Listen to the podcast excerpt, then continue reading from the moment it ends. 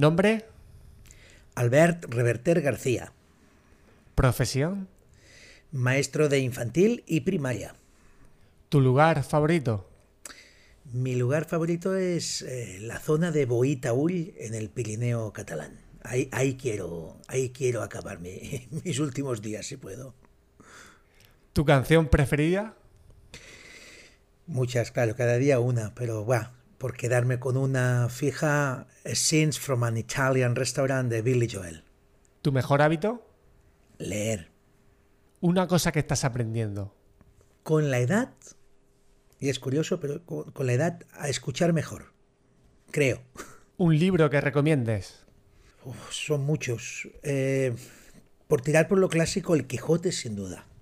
¿Vale? Pero si queréis más marcha en sentido suspense, Misery de Stephen King, imprescindible. Y una frase que te inspire o te defina. Pues después de pensarlo mucho, eh, me cogí a, a Joan Manuel Serrat y su tema Cada loco con su tema, donde hay toda una retaíla de, de frases de vida y me quedo con la que lo resumiría todo. Antes que nada, soy partidario de vivir.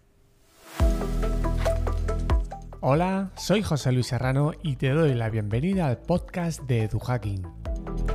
En esta ocasión tenemos como invitado a Albert Reverter, maestro de primaria y autor del blog macuffineducativo.es, con el que contribuye a cerrar la brecha entre la investigación científica y la práctica educativa. Se trata de un espacio en el que, por ejemplo, podrás disfrutar de manera gratuita de un curso acelerado sobre ciencia cognitiva, sobre neuromitos y otro tipo de mitos, o sobre los principios de la enseñanza eficaz de Rosensei y por supuesto muchísimo más. En la entrevista hablamos en especial sobre si realmente olvidamos lo que aprendemos en la escuela, la utilidad del sobreaprendizaje, las implicaciones prácticas de la teoría de la carga cognitiva, las limitaciones del aprendizaje por descubrimiento, la importancia de la instrucción directa o sobre los principios de la enseñanza eficaz de Rosensei. No se trata de un episodio de recetas. Aprenderás los ingredientes más importantes que después tendrás que combinar con tu modelo de docente y tu contexto. Entender los principios te dará el gran poder de personalizar tus soluciones. Y ahora sí, espero que disfrutes y aprendas con Albert Reverter. Y si es así, compártelo con quien te apetezca y de la manera que consideres más adecuada. Muy buenas, Albert. Bienvenido al podcast. ¿Qué tal estás? Pues muy bien, muy a gusto, muy, muy así relajado. Muy bien, lo celebro y además eh, estamos grabando un viernes por la tarde, así que bueno, doblemente te agradezco que hayas aceptado la, la invitación y hayas sacado parte de tu tiempo de descanso y de tu tiempo libre. Ya, ves que además los viernes por la tarde sí son de los más felices desde siempre, ¿no? Cuando eras pequeño porque salías de la escuela y ahora que soy mayor porque también salgo de la escuela. O sea que no he dejado de tener esa sensación de viernes por la tarde desde la infancia y por tanto, bien, es una tarde siempre buena. Estupendo. Bueno, vamos a empezar fuertes, ¿eh? eh Venga. Albert, ¿qué le dirías a, a una persona que cuestiona el papel de la escuela y que dice que para qué enseñar tanto contenido si luego se olvida y no sirve de nada? Mira, has, has, dicho uno de, lo, de, los que son mis edumitos preferidos. ¿eh? Yo, yo, lo tengo como un mito absoluto. Es decir, primer punto. Lo que no está en tu memoria no te pertenece. Lo que, lo, que no sabes no es tuyo. No, far, no forma parte de ti y, y por tanto luego no, no, se va a convertir en, en conocimientos previos de ninguna manera que son tan necesarios para seguir aprendiendo más y mejor, porque eh, si algo sabemos es que cuantos más conocimientos tenemos previos sobre un tema, eh, más fácil nos resulta aprender sobre eso. Sí que parece una afirmación de perogrullo, pero yo creo que no sé si somos del todo conscientes de eso, que saber más nos facilita aprender más rápido y mejor lo, siguiente, y por tanto saber menos eh, es lo que nos va a dar dificultades de cara al aprendizaje. Por tanto, ya de entrada eso mm, vaya por delante, ¿no? Hay, lo que se ha estudiado últimamente, un, llamado efecto Google, que es el de cuando no sabemos algo, enseguida tenemos el móvil, eh, recurrimos a él, buscamos la información, la tenemos, pero no la retenemos porque el, cerebro en ningún momento le hemos, le hemos eh, hecho reflexionar, pensar sobre ello. Hemos tenido la respuesta, pero ahí se queda, sin, sin aprender y, por tanto es, ese dato que a lo mejor nos ha hecho falta, eh, quizás lo necesitemos más adelante y lo más probable es que tengamos que volverlo a buscar en el móvil una y otra vez. ¿no? Segundo punto, ¿Cómo sabemos ese jugar a futurólogos que a veces tenemos, ¿no? que ese algo no nos va a servir de nada? Es como cuando nos dicen la, escuela del siglo XXI tiene que ser diferente porque nos tiene que preparar para los oficios del, siglo, que, serán ¿no? Los, oficios del futuro. Pero la pregunta es, ¿y cuáles son esos oficios del futuro? ¿no? Es, complicado. Eh, por tanto, ¿cuál es el concepto de servir?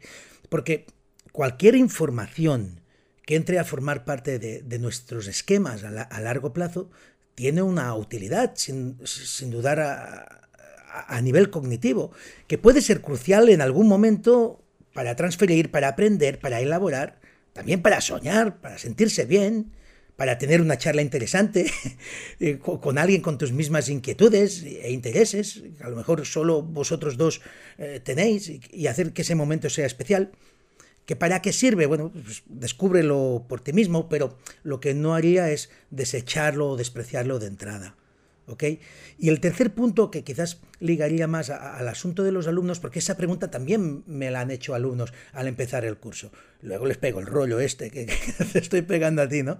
Eh, em, muchos alumnos preguntan a principio de curso, Albert, ¿y esto para qué sirve? ¿Para qué sirve aprender eso? tienen una sensación de que, de que esa idea que estamos trabajando en aquel momento, en, pocas semanas, habremos hecho un examen, la aparcaremos, no volveremos a sacarla en lo que queda de curso, ya estaremos a otro tema.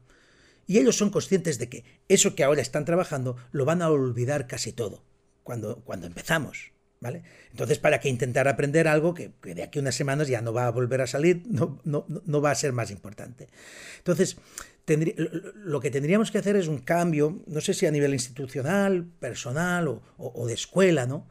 Eh, donde construir memoria a largo plazo sea, sea una parte fundamental del diseño de, nuestras sesiones en el aula. ¿no? Y por tanto, que nos preguntemos a la hora de planificar una unidad, una lección, y tengamos que hacer clase, cómo podemos ayudar o, asegurarnos de que nuestros alumnos van a recordar eso que trabajamos de aquí una semana, de aquí un mes, de aquí seis meses, dentro de un año, dentro de dos. y creo que es un punto muy interesante para la reflexión y que nos lleva a muchas prácticas eh, guiadas por la evidencia que facilitan eh, el, no olvidar tanto ¿no? Y, por tanto enseñar ese, ese contenido y no olvidarlo. Y hay una cuestión, una cuestión también importante. Es posible que no seas capaz de recordarlo, pero con un ligero repaso, muy probablemente lo vas a ser, vas a ser capaz de recordarlo. Es decir, pues si me preguntas por los ríos de España, eh, a lo mejor me metes en un apuro, pero te aseguro que si me das cinco minutos, los aprendo. Entonces, ese es un punto importante. Y el otro punto que quería comentar, el que un alumno se pregunte para qué, yo creo que es una gozada, porque eh, está abierto al aprendizaje. Yo era de esos, pero claro, recibía la respuesta de para cultura general. Entonces, eso, para una persona que tiene tanto estímulo por aprender tantas cosas, eso de cultura general, no le vale, ¿no? Entonces, bueno, es clave que, dejemos claramente explicado para qué puede servir cada cosa, cuál es el objetivo, ¿no? De, cada sesión, de cada tema y, y demás, ¿no? Pero fíjate que eso nos obliga a una reflexión personal, que a veces no nos hacemos. Tenemos, no nos hagamos trampas al solitario tampoco. Es decir, tenemos muchas veces un libro de texto, eh, vamos no, no, no, no, es un ataque a los libros de texto, ¿eh? pero es verdad que a veces es una herramienta que, como todas, si la utilizamos eh, mal, y por tanto lo delegamos todo al libro de texto y no nos planteamos qué podemos hacer más allá. A veces hay buenos ejercicios en el libro de texto, buenas lecturas, buenas compresiones, pero a veces, y es verdad, no son tan buenos. Algunos ejercicios, pues oye, que tampoco estás obligado a hacerlos, puedes saltártelos, puedes pensar más allá e ir más allá e inventar o hacer otro tipo de ejercicios que generen más aprendizaje y, fuercen más al alumno a, ir más allá y reflexionar, que al final es lo que necesita hacer, ¿no? Pensar sobre lo, lo que estamos trabajando. Por tanto, la reflexión la tenemos que empezar nosotros respecto a todo lo que has dicho. En tu blog has hablado de él sobre aprendizaje. ¿Para qué sirve y cuáles serían algunas de las claves para activarlo y hacer uso de él? El sobreaprendizaje, por resumirlo muy rápidamente, es la automatización de, aprendizajes, ¿vale? E, el ejemplo que, todos tenemos más claro porque nos sucedió ya de mayores y por tanto yo sí te digo, ¿tú te acuerdas cómo aprendiste a leer y a escribir? El momento en que aprendiste a leer y escribir, yo, yo, no lo recuerdo al menos, ¿vale? Yo creo que la mayoría no lo recordamos porque nos sucedió en la infancia, en una primera infancia, por tanto nos queda muy lejos. Pero si te digo la primera vez que subiste al coche, y tuviste que conducirlo. Eh, nos acordamos porque fue sobre los 17, 18 años, ¿no? Eh, ya preparándonos. Se caló el coche. Eh, exacto, y se caló el coche, ¿vale? necesitábamos sobreaprender mucho, automatizar mucho. el aprendizaje de coches es un ejemplo fantástico, pero también sirve el, aprender un deporte o el, o el aprender a un instrumento, ¿no?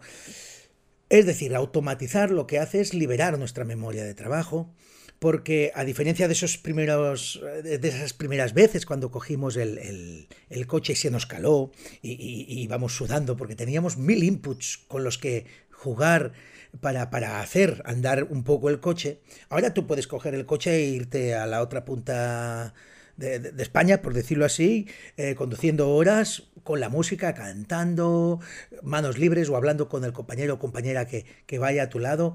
Y, la verdad es que no eres consciente.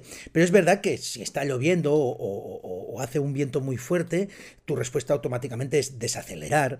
Si ves que el de delante frena porque ves las luces o pone el intermitente o hay luces de emergencia, reaccionas instintivamente. Todo eso es tu memoria de trabajo resolviendo los problemas de la conducción que se presentan, aunque aparentemente parece que no estés concentrado en esa, en esa conducción. ¿De acuerdo? Bien, todo eso es gracias a ese automatismo y se ha producido gracias a ese sobreaprendizaje. ¿Y a qué te ha llevado a ese, qué te ha llevado a ese sobreaprendizaje? La práctica.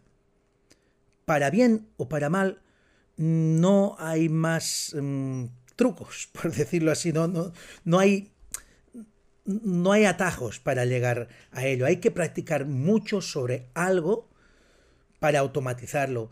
Y entonces la memoria de trabajo se vuelve muy resolutiva para mm, resolver, valga la redundancia, el problema que se le plantee.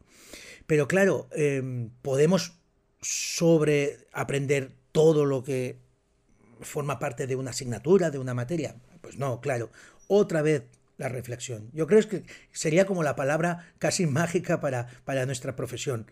Estamos muchas veces, eh, ya no digo en redes sociales discutiendo, porque eso, eso es otro mundo, ¿vale?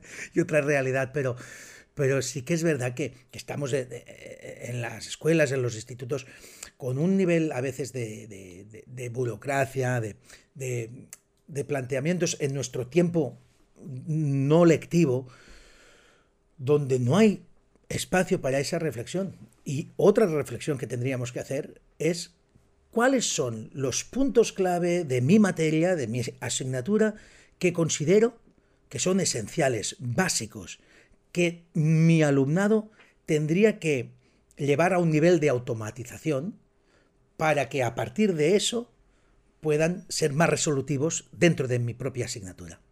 Una buena pista podría ser todos esos conceptos o esas cuestiones que salen constantemente en, tu materia, ¿no? Si tú realizas una materia, tienes una serie de conceptos o, contenidos, ¿verdad? Más accesorios, más, más así, pum, que tocas más de pasada, y otros que, si lo miras y, te paras a, reflexionar sobre ello, están casi siempre presentes en, cada tema, en cada momento. Bien, esos serían los que, por donde empezar a, escoger eh, eh, esos saberes para automatizar. Y van súper bien por eso, porque, claro, eh, fijan más la memoria, ayudan a ser más resolutivos, evita, pues eso, el olvido. y, el aspecto que tendríamos que tener es que tiene que ser una práctica, fíjate cuando hablamos de sobreaprendizaje, que no solo lleve a los alumnos a entender bien lo que trabajan, sino a practicarlo hasta que no puedan hacerlo mal. Que eso ya es ese punto de sobreaprendizaje. Ya no se trata de hacerlo más o menos bien, no, se trata de que ya no puedas fallar. Digo fallar todo y que también haya accidentes de tráfico. Eso, eso es así, ¿no? Pueden haber mil cosas que te despisten en un momento y puedas dar una respuesta incorrecta, ¿no? Pero sería la tendencia a la que tendríamos que ir.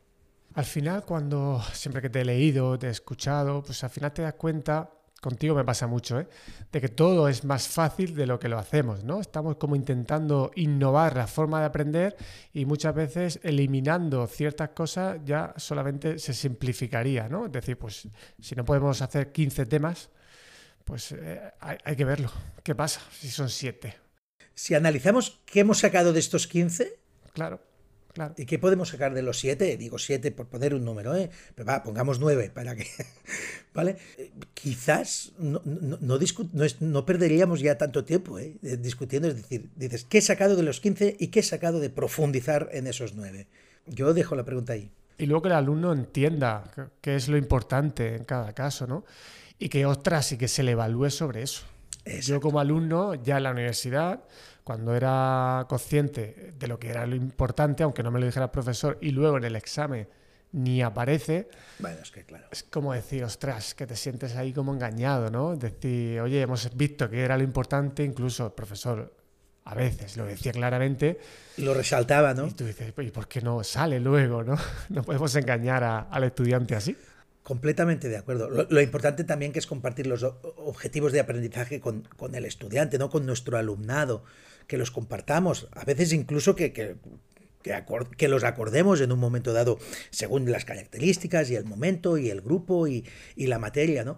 Pero que sepamos todos hacia dónde vamos y luego que no hayan sorpresas. Es mm. decir, no hayan sorpresas donde efectivamente, como tú has dicho, te puedes sentir engañado. Yo, yo, yo, también he tenido esa sensación a veces, ¿no? Como alumno, es decir, eh, estar trabajando unas, unos aspectos estar trabajando unas cuestiones desde una perspectiva y, luego, en el examen final, destacar otras cosas por las que se ha pasado soberanamente por encima, muy, muy, muy, muy por encima. Y esa sensación eh, también me pasó como alumno, intento evitarla lógicamente como maestro y por tanto eh, a lo que damos importancia es porque es lo que consideramos importante. Pero es que solo puede venir de una reflexión previa antes del, diseño de la sesión. Si no, también nos coge a todos un poco de sopetón, ¿no? Ni los alumnos saben hacia dónde van y, tú pues vas haciendo porque es lo que te va marcando el ritmo o el temario y tal y, llega el momento del examen y, venga, va, pues preguntaré a ver si estuvieron atentos ese día que les expliqué esa anécdota. Hombre, no, es eso. No, es eso. O, sea, tenemos que tener claro lo que es importante y eso es lo que tendría que destacarse en el examen final, porque al final tiene que ser un, examen pues eh, basado en lo que hemos podido aprender. Y el aprendizaje solo puede darse en el sentido de, de a largo plazo mediante la repetición, ¿verdad? La evocación. Y por tanto, si hay repeticiones, que de eso se ha hablado y se, ha practicado mucho. Otra de las cosas que suele generar cierto debate o confusión es lo que tiene que ver con, por un lado, el aprendizaje por descubrimiento, y por otro lado, eh, esta idea, bueno, que está obviamente relacionado con que eh, la guía mínima durante un proceso de instrucción ¿Funciona o no funciona? ¿O qué matices tenemos que hacer ahí y en qué circunstancias eh, nos sirve o, no nos sirve? Lo más bonito de las evidencias yo creo que es el hecho que aportan esos matices que, tú dices. Creo que aportan muchísima letra pequeña, muchísimo matiz a cualquier explicación que venga a solucionárnoslo todo, ¿no? Entonces, mm, las evidencias nos van diciendo, bueno, sí, para esto, pero cuidado con esto, con esto, con esto, porque ahí no va a funcionar eso. ¿no? Entonces, esa idea del aprendizaje por descubrimiento puro, y sí que quiero matizar puro, es una idea muy romántica, ¿cierto? Tampoco tenemos que negar que se ha vendido y se ha intentado vender muchas veces desde algunos sectores, ¿no? Eh, sean mediáticos, educativos o ideológicos, como la panacea de lo que es la pureza del, aprendizaje, ¿no? El, niño como ser puro, aprendiendo puramente, lo que con la simple eh, interacción con el entorno también puro, todo es puro, hasta que la vida viene y, y te pone más en tu sitio, ¿no? Entonces, esto ya está estudiado de hace décadas. Y eso no funciona. Además, eh, estamos llenos de sesgos. Los niños también, por supuesto, llevamos sesgos de, serie y tenemos unas percepciones limitadas que nos hacen ver, por ejemplo, aspectos como que el Sol lógicamente gira alrededor de la Tierra, porque somos nosotros los que estamos quietos y el Sol el que se mueve, ¿verdad? Y lógicamente, solo hay que observar un poquito para ver que la Tierra es plana y no esférica, ¿no? claro, si, si, tuviéramos que, descubrir por nosotros mismos aspectos de este tipo, eh, acabaríamos pensando eso, porque no hay más elementos externos. Además, olvidamos el hecho de que el ser humano es un, un, ser, eh, un animal social. De lo que mejor aprendemos es los unos de los otros, mediante imitación. El aprendizaje mm, puro puede existir, pero va a ser eh, una inagotable fuente de malentendidos, de malas percepciones y por lo tanto de una construcción de, esquemas de conocimiento con muchos errores. Y fíjate que hay otro efecto que me gusta mucho el nombre, que se le llama el efecto IKEA, ¿de acuerdo? Es bastante reciente, como podrás entender, y se ha investigado, se ha investigado cómo somos de propensos a cambiar de opinión. Pues fíjate, el efecto IKEA dice que cuando tú, por ti mismo, mediante tu propio interés, has construido tu eh, percepción de la realidad y por tanto tu aprendizaje, por decirlo así, eres mucho más eh, refractario a, que, a cambiar de opinión. Y por tanto, si tú tienes el esquema de que la Tierra es plana, ¿vale? Una conclusión de que la Tierra es plana, porque has llegado por unos vídeos de YouTube que tú has buscado y por unos artículos que, bueno, están prohibidos, pero tú has podido acceder a ellos porque fíjate la gran verdad de que te esconden, ¿verdad? Y has obviado todas las, las evidencias científicas que te dicen que la Tierra es, es como es, porque hay una gran conspiración y todo eso. Todo eso como te lo vas montando tú en tu cabeza, como, como te montas el, el mueble de Ikea, ¿verdad? Eh, te resistes mucho más a cambiarlo porque lo ves como un logro de, ti mismo. Entonces, eh, es doblemente pernicioso, porque no solo te, entrega a, percepciones erróneas, sino que además eh, te entrega a creértelas más que si te la explica otro, que dices, ah, mira, me ha convencido, pero luego siempre puedes escuchar a otro que te da otros argumentos y como no ha sido algo construido por ti, estás un poquito más abierto a poder cambiar esa manera de pensar. Eh, imagínate pues el problema que nos supone, el, aprendizaje por descubrimiento puro. Luego está lo que ahora ya matizan, y yo me alegro de que se haga así, el aprendizaje por descubrimiento guiado, con mucha guía, con instrucción, con eh, andamiaje, con modelaje, bien, con muchas cuestiones y donde hay exploración por parte del alumno. Nada, nada que decir, digamos, de entrada en contra. Es decir, me parece perfecto que todo lo que tenga una guía por parte del adulto, del maestro, del profesor, eh, mediante las preguntas, mediante lo que son los principios de, de Rosenstein y tal, pues tenga también eh, ese apartado de descubrimiento, pero que queda ya muy, muy dirigido para evitar justamente esos fallos en, las percepciones. De las pocas verdades que yo creo que hay en todas estas cosas es que eh, no hay una única manera útil siempre para enseñar y para aprender y que no en todas las circunstancias funciona lo mismo. Entonces, bueno, hacer una combinación a veces de, de este tipo de cosas y no buscar esa pureza del método o el sistema por que un año te sirve, pero al año siguiente tienes estudiantes diferentes. Entonces, a partir de ahí, pues ver, ver las posibilidades que te, da lo guiado.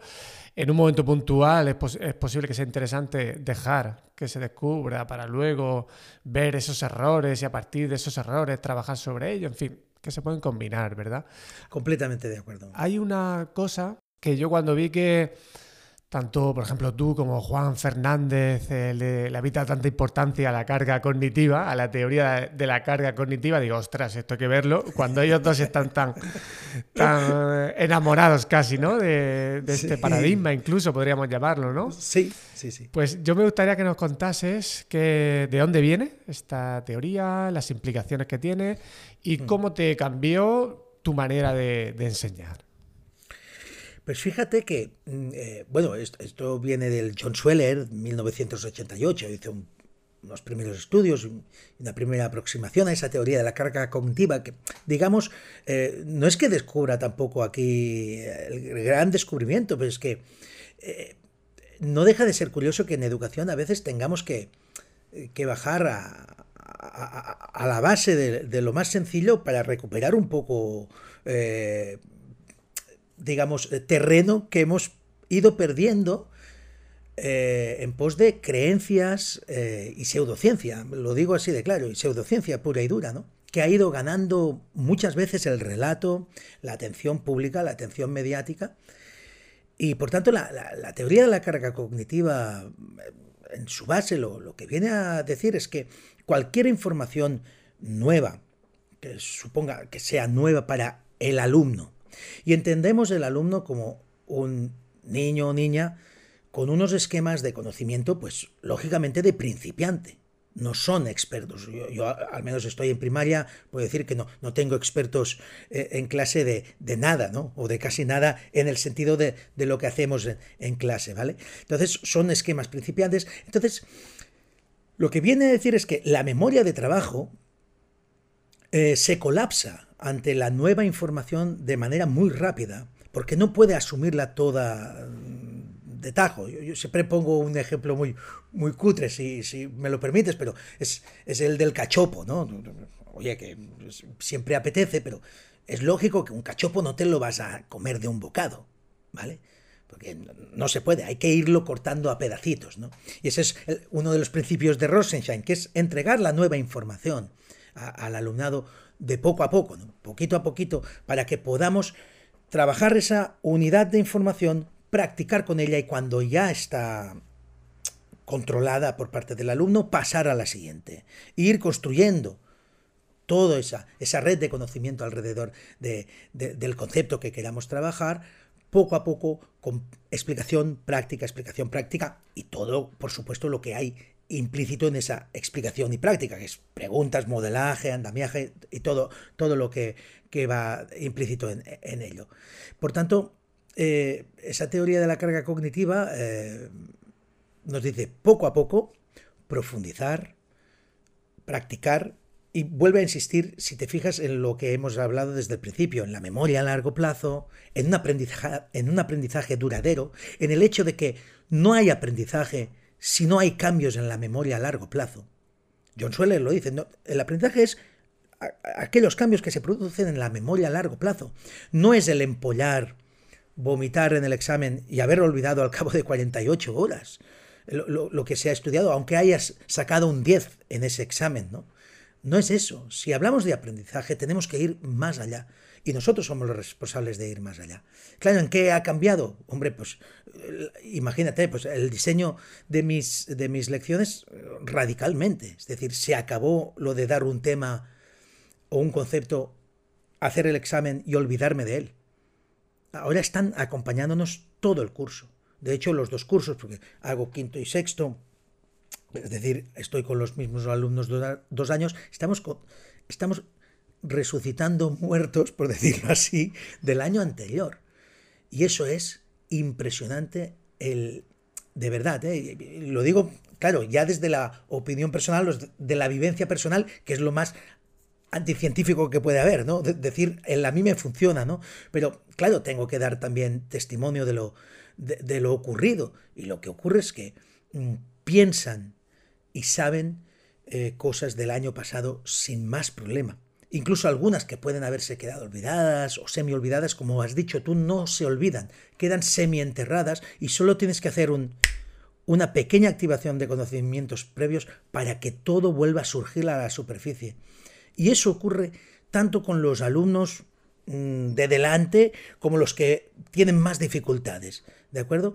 Es decir, cuando empiezas a trabajar desde la evocación, desde la práctica espaciada y, y, vas diseñando eso para que durante todo el curso estemos hablando siempre de las mismas cosas y las nuevas simplemente se vayan eh, uniendo a las anteriores, eso va creando una red continua ¿verdad? De, conocimiento que, que, hombre, yo ya no voy a estar de aquí dos, tres años en su vida, lógicamente, pero tengo la, la confianza de que mucho de eso ya forma parte de, ellos y de sus conocimientos previos.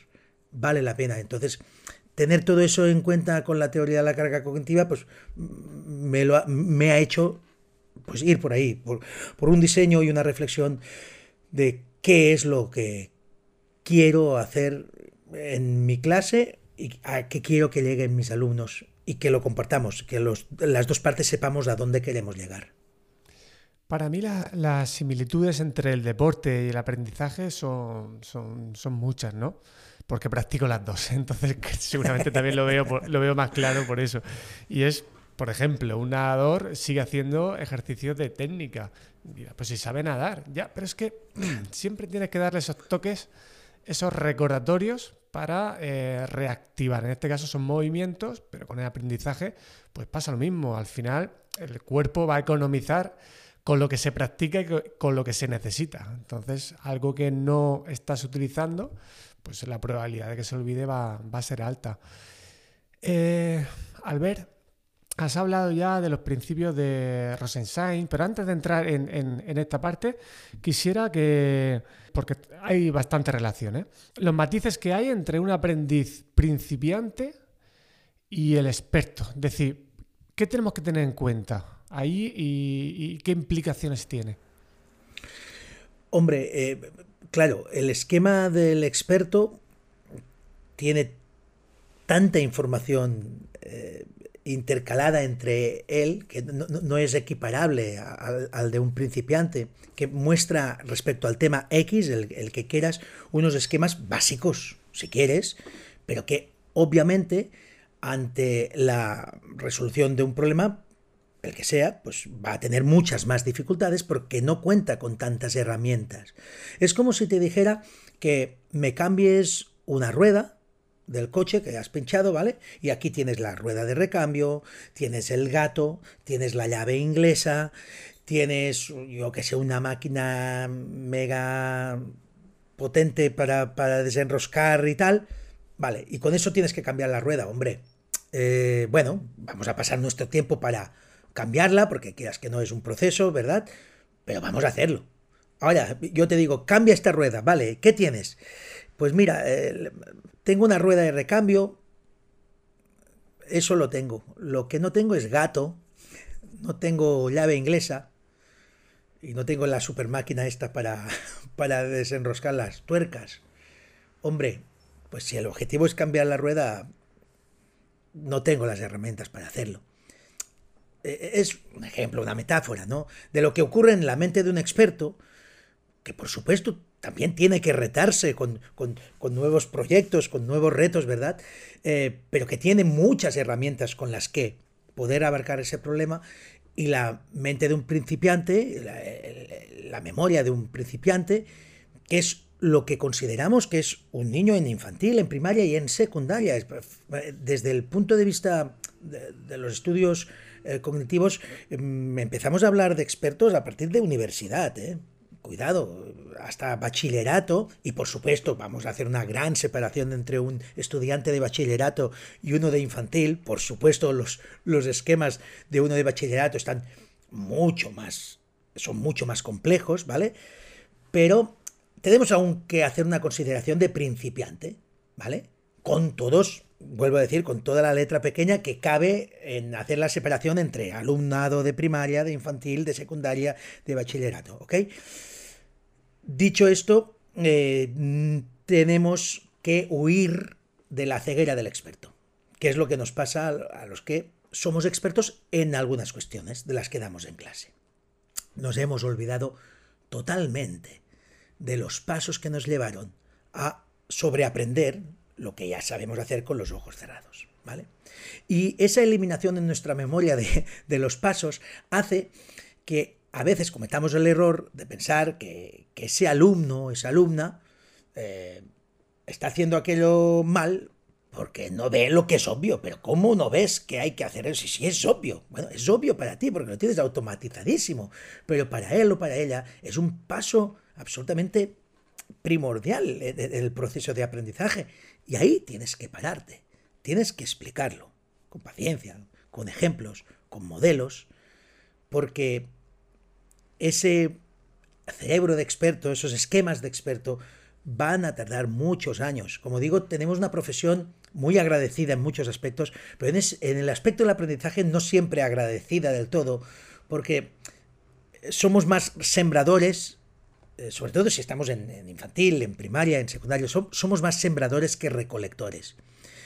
Y, a pesar de que siempre abogo por la ciencia, eh, hay que tener también un poquito de fe en, creer que, que, esos muchachos y muchachas que pasan por nuestras manos, eh, alguien más adelante o ellos mismos van a recoger esos frutos que, estamos sembrando, porque algunos sí puedes verlos durante, durante el curso, pero otros es verdad, no, no vas a verlos, los vas a plantar, los vas, o, los vas a seguir regando los que plantaron otros compañeros y compañeras antes, pero aún no están en su máximo esplendor. Y ese máximo esplendor, pues bueno, mira, eh, también lo has dicho, eh, hasta el jugador de básquet profesional tiene que ir a entrenar todos los días, porque siempre hay aspectos por mejorar, ¿no?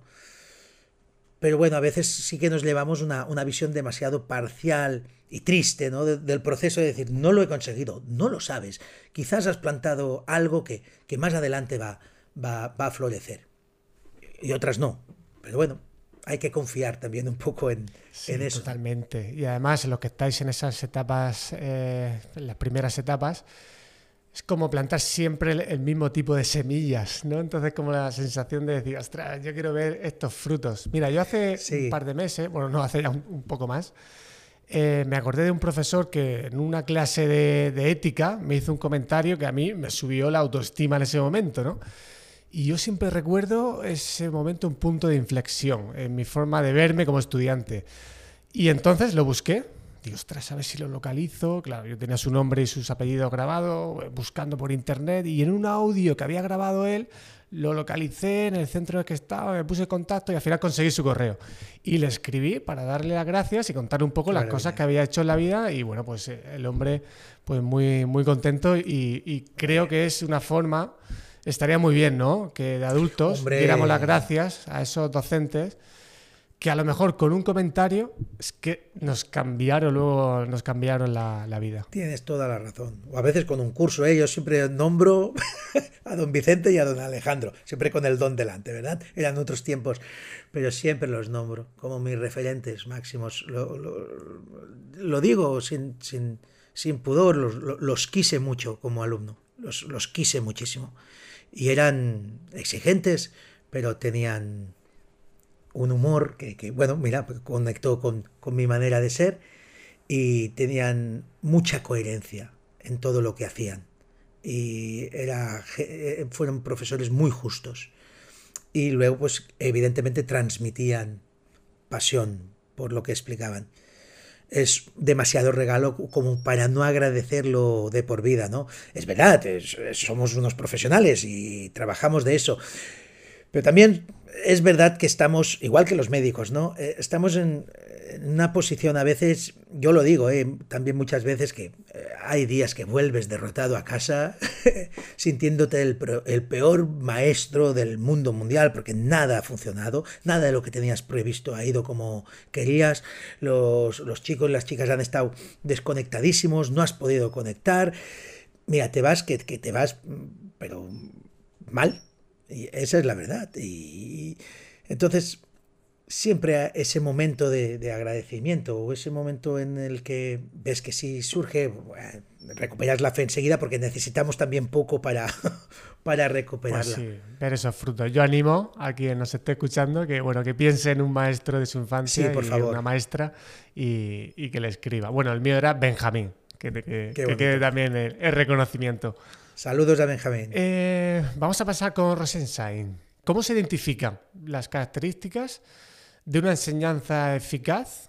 Es decir, estos 10 principios básicamente pues, nos explican eso, ¿no? Cómo podemos hacer una enseñanza más eficaz.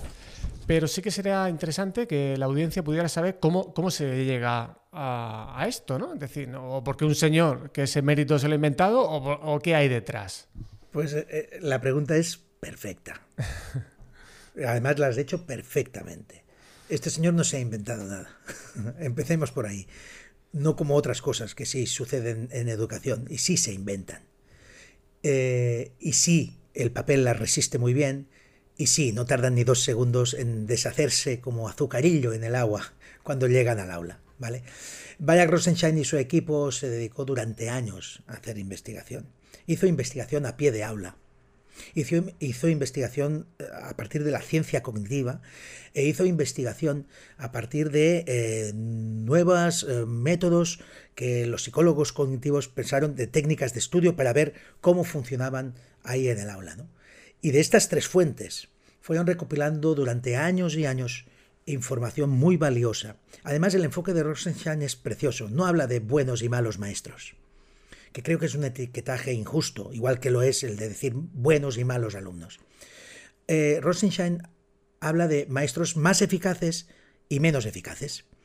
Y con eso invita a los que somos menos eficaces siempre a mejorar, a poder mejorar. Claro, si yo soy malo, ya ni lo intento. Si ya me catalogas de malo, pues, pues me quedo ahí. Pero si soy menos eficaz, hay una abertura para ser más eficaz.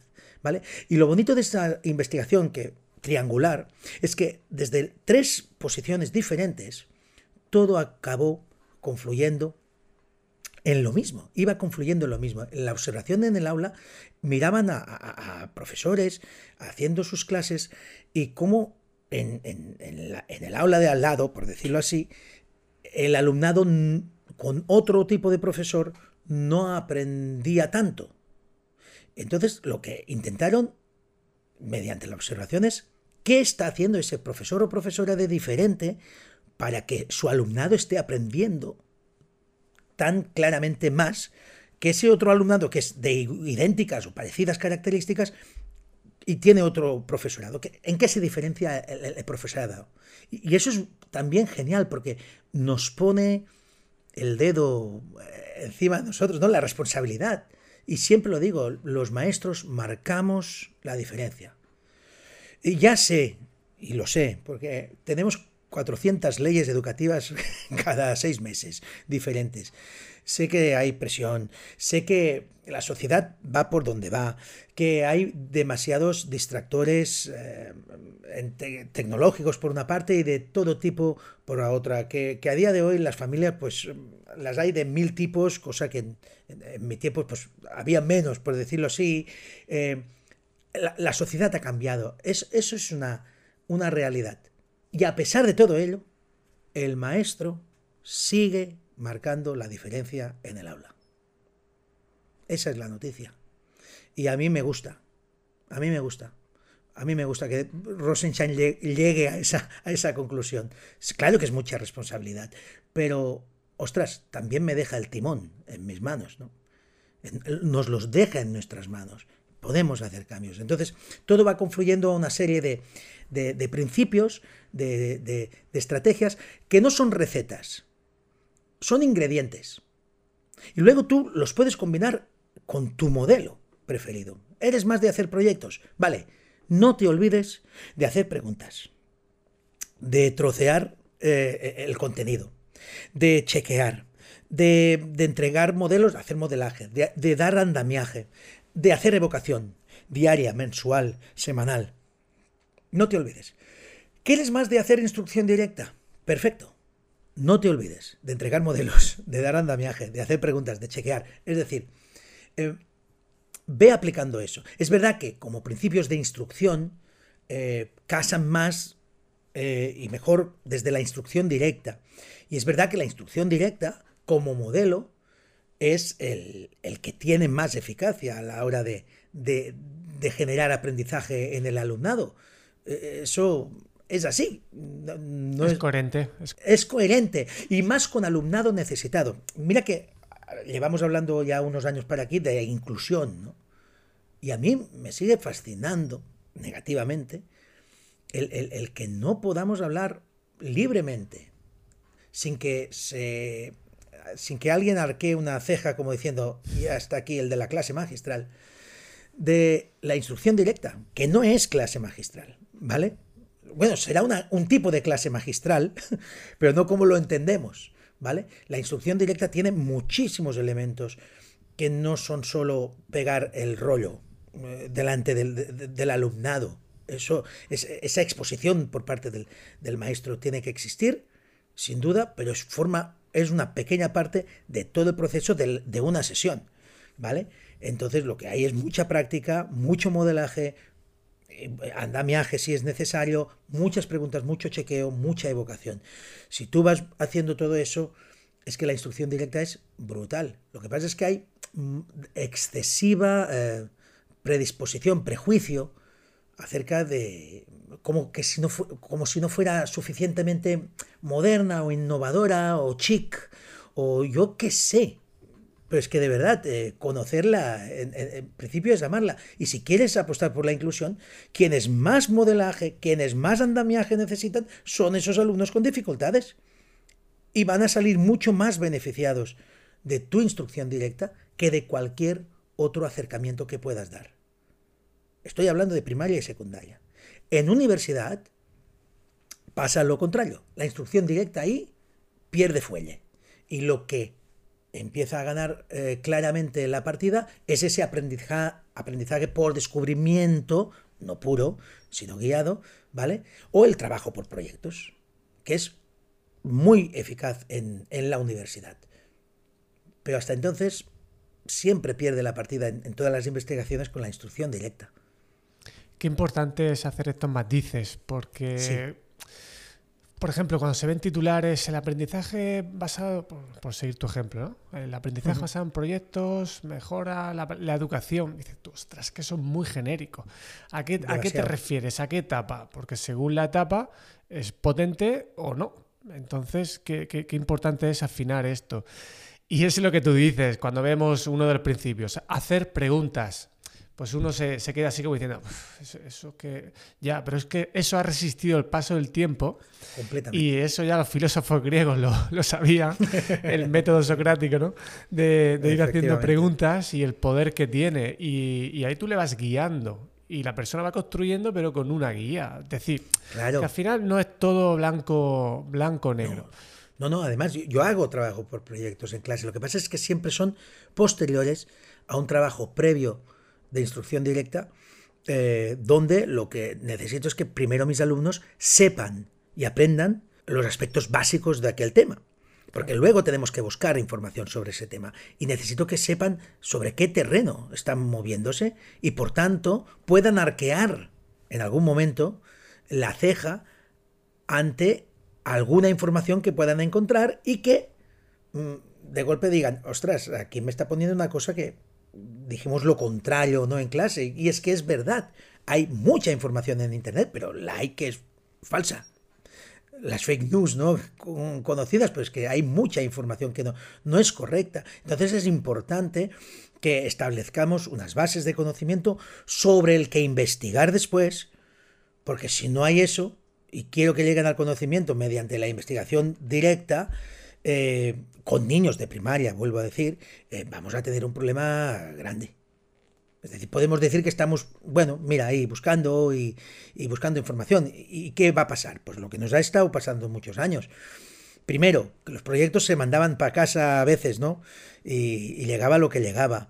Luego que la Wikipedia era la reina, y por tanto era un copiar, pegar, sin ningún tipo de sentido, todo lo que encontraban, sin que hubiera, lógicamente, una, una, lectura y una elaboración de ese texto y una adaptación de ese texto a, conceptos que ellos pudieran defender después oralmente, ¿no? Entonces, eh, cuando nosotros hacemos esos proyectos y, tienen que buscar investigación y está muy delimitada sobre lo que tienen que buscar, luego la exposición oral que tienen que hacer, que, la hacen, eh, viene marcada por el hecho de que, cuidado, todo lo que expongas y todo lo que digas tienes que entenderlo. Y por tanto, si utilizas una, palabra que has sacado de la Wikipedia o del artículo tal o cual, y es una palabra que yo encuentre que es complicada para tu edad, yo te voy a preguntar por su significado. Y tienes que saber explicarme su significado. Si no, utiliza otra, o si no, quítala. Directamente, quítala. Es decir, no, no pasa nada, quitamos eso, porque si no lo entendemos no tiene ningún sentido repetir como loros, ¿no? Estamos en contra del empollar. Yo creo que en eso podemos estar casi todos de acuerdo que estamos en contra del empollar. Pues bien, hay que estar en contra también de la exposición ah, oral ah, automatizada sin sentido, porque es que mm, tiene el mismo efecto para el aprendizaje que el empollar. O sea, cero. Totalmente. O 0,001, va. Has dicho una cosa que también es fundamental, ¿eh? el asunto de saber primero mucho sobre algo para luego poder investigarlo, porque si no ya tu capacidad de búsqueda de información ya se ve mermada, porque no sabes qué tienes que buscar eh, o en Google o preguntar en ChatGPT. Es decir, que yo por ejemplo uso ChatGPT para cosas que más o menos creo que domino. En las cosas que no sé, no. Pero cuando ya sé, sí que ahí, porque ahí estoy, puedo sacar algo, algo, algo interesante. Si no, estoy, estoy vendido, ¿no? A lo primero que, me pueda caer. Los, eh, los, principios en tu blog, pues los tienes ahí súper bien explicados, con, muchos ejemplos. No vamos a entrar ahora en detalle, no te llevaría mucho tiempo. Y además tienes, eh, tienes ahí vídeos también donde lo has explicado en otras ocasiones. Pero sí que me gustaría que hablases de, del principio de entregar modelos que yo creo que parece un básico, pero a veces se nos olvida. Y bueno, si nos puedes dar ahí alguna idea, algunos ejemplos de cómo hacerlo. Sí, mira, eh, para empezar, el, primer modelo en, clase somos nosotros, ¿no? el, maestro. Es decir, si un buen modelo de lectura, yo me considero un buen modelo de lectura, ¿ok? También de escritura. Y, es verdad que lo hacemos a veces, ¿eh? Es verdad que que para los más pequeños siempre leemos cuentos, les contamos cuentos, ¿verdad? Pero algo se pierde en el camino de, primaria, de que dejamos de leer a los niños, dejamos de leerles eh, las lecturas. Pues yo lo hago. Estoy en quinto, como te digo, y sexto de, primaria y sigo siendo el que primero lee la, lectura, ¿no? Porque quiero que, aparte del, momento de silencio y de compartir, que es especialmente bonito, eh, pues hombre, siempre pongo más, más sal que menos y entonces interpreto mucho la lectura, porque también quiero que aprendan sobre prosodia y sobre el hecho de, de, entrar en la lectura y de vivir la lectura. Y lo comentamos luego, ¿no? ¿Cómo nos sentimos habiendo, habiéndome escuchado a mí? Eh, qué bien que ha leído tal y cómo os ha hecho sentir. Sí, sí, he estado ahí, ¿no? Esas reflexiones las vamos dando. Somos modelos. Y hay que dar modelos también de escritura, de cómo escribimos, porque también redactamos mejor que nuestros alumnos en principio. Por tanto, tendríamos que ser un buen modelo y que nos vieran escribir en directo cómo vamos haciendo el texto, como... no, voy a cambiar esto, no me gusta. Cómo editamos al mismo tiempo que escribimos el texto, que vean todas esas cosas y, nosotros irlas comentando en voz alta para que tengan esos modelos. Pero luego, con los modelos también podemos hablar de ejemplos resueltos y por tanto, si queremos que aprendan cualquier cosa, la, que sea, ¿no? Es decir, hacer un texto de tipo eh, expositivo o argumentativo o descriptivo, pues tendremos que ver muchos modelos de eso. Pero hay una, una parte que es muy bonita en, en, esta, en las muchas eh, actividades que, se pueden desprender de, del, modelaje, que es la que mm, em, deduje de, de, una pregunta que me hizo una vez un alumno, hará pues cosa de, cuatro años. hice una redacción, un, un, cuento corto, ¿vale? Que era el objetivo, hice el mío, me quedó muy bien, dicho sea de paso, por presumir, ¿eh? ya está. Y, el, alumno levantó la hora, Albert, sí, muy bien, es, chulísimo, ¿eh? me ha gustado mucho, pero claro, eso lo sabes hacer tú, porque eres el maestro. Eh, nosotros solo somos alumnos, claro, tú como maestro entendía que mi cerebro de experto, entre comillas, ¿vale? Porque al lado de, de Pérez Reverte, pues yo sería un principiante, lógicamente, pero al lado de, ellos parezco un experto en escritura, pues eso era inalcanzable. Bien, lo bonito de eso es guardar modelos eh, de redacciones. Y pongo el, ejemplo de redacción, pero me sirve para cualquier otro aspecto. ¿eh? Que hayan hecho ellos en clase y guardarlos, eh, como siempre digo, como oro en paño para, para cursos posteriores. Y entonces puedes poner modelos de compañeros y compañeras de años anteriores, sin, tener que decir el nombre, por supuesto, conservando el anonimato, pero diciendo, eh, ¿qué os parece esta redacción? Ostras, es chulísima, es una pasada. Bien, pues la hizo esa alumna o ese alumno. Es decir, no, decir el nombre, sino la hizo un alumno, un alumno, hace un año, hace dos, hace cinco, en esta misma clase, eh, trabajando este aspecto. ¿Qué? ¿Creéis que sois capaces o no? Entonces, sí ven la luz, sí ven que es posible llegar, llegar a un, a un resultado exitoso, ¿no? Porque al final el modelo también es enseñarles cómo se ve el éxito. Lo conviertes en un reto alcanzable, ¿no? Exacto, exacto. Porque otro sí que puede decir, oye, mi profesor ahora está lejos y yo voy a intentar acercarme a él, pero es verdad que la mayoría probablemente... Puede ser frustrante, claro, puede ser frustrante para la mayoría, pero, pero tener un ejemplo más, más cercano es un acicate, sin duda alguna, para, para la mejora. Y, y, además, los modelos también puedes quedarte con malos modelos, es decir, con, con, con trabajos más mal resueltos o muy mal resueltos. Y está muy bien que pongas uno y otro sin decir nada. ¿Con cuál os quedáis? Oh, y es unánime, ¿eh? Es unánime. Todos tienen claro que este de la derecha, por decir algo, es mucho mejor que este de la izquierda. Oye, ¿y por qué? Es el momento de analizar cuáles son los elementos que hacen que eso sea tan bueno y aquello no sea tan bueno. Es una reflexión bestial, forma parte de toda esa evaluación formativa que formaría parte también de uno de los principios de, de, Rosenstein, sin duda alguna, con el feedback, con todo lo que hay que trabajar, porque lo que tenemos que hacer, maestros y alumnos, es reflexionar mucho, muchísimo sobre lo que hacemos porque reflexionar es pensar sobre el objeto de aprendizaje y eso garantiza un buen aprendizaje. Te hago la penúltima pregunta. Penúltima. De estos 10 principios, hmm. si tuvieras que quedarte con uno, ¿cuál sería? Y ojo, el criterio no necesariamente tiene que ser el más importante. ¿eh? El criterio puede ser pues uno que te fascinó, uno que te impresionó, otro, o sea, uno que te sorprendió el efecto que tiene. No, ese criterio, el que tú Ahí voy. Ahí voy. Mira, según Barak Rosenstein, si se tuviera que quedar con uno, sería el de hacer preguntas, chequear la comprensión, ¿vale? Ese sería eh, el suyo y lo entiendo perfectamente y, lo apoyo, ¿vale? Pero a mí el que más me ha llegado, más me ha cambiado mi manera de hacer clase estos últimos años es el de la revisión semanal y mensual, es decir, el de la evocación.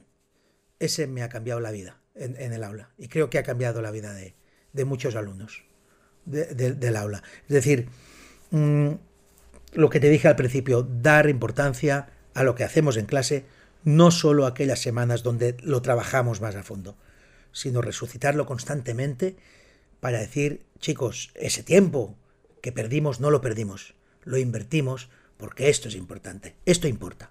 Muy bueno. Y ahora, pues emulando la primera pregunta que era complejilla, pues la última también va a ser algo complejilla seguramente. Cuidado. En un minuto, ¿qué mensaje principal nos contarías eh, de todo lo que hemos hablado? Mira, para mí la educación basada en evidencias o guiada por la investigación científica ha venido para quedarse. Espero, así lo espero.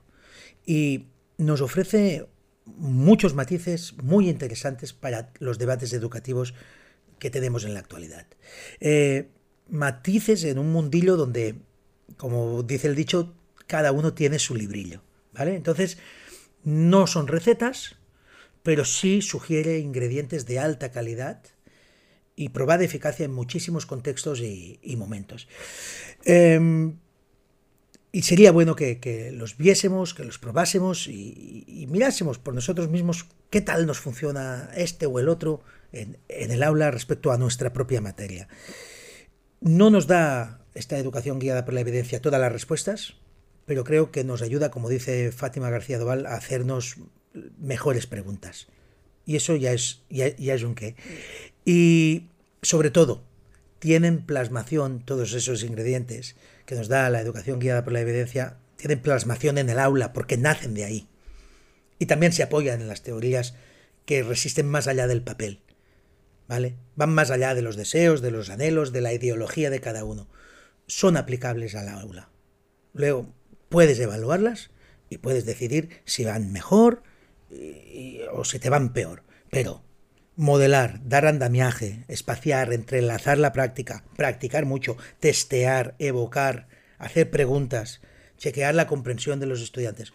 Todo eso es una buena base, la mejor base de partida para el aprendizaje, como entendido como aquello que nos cambia la memoria a largo plazo.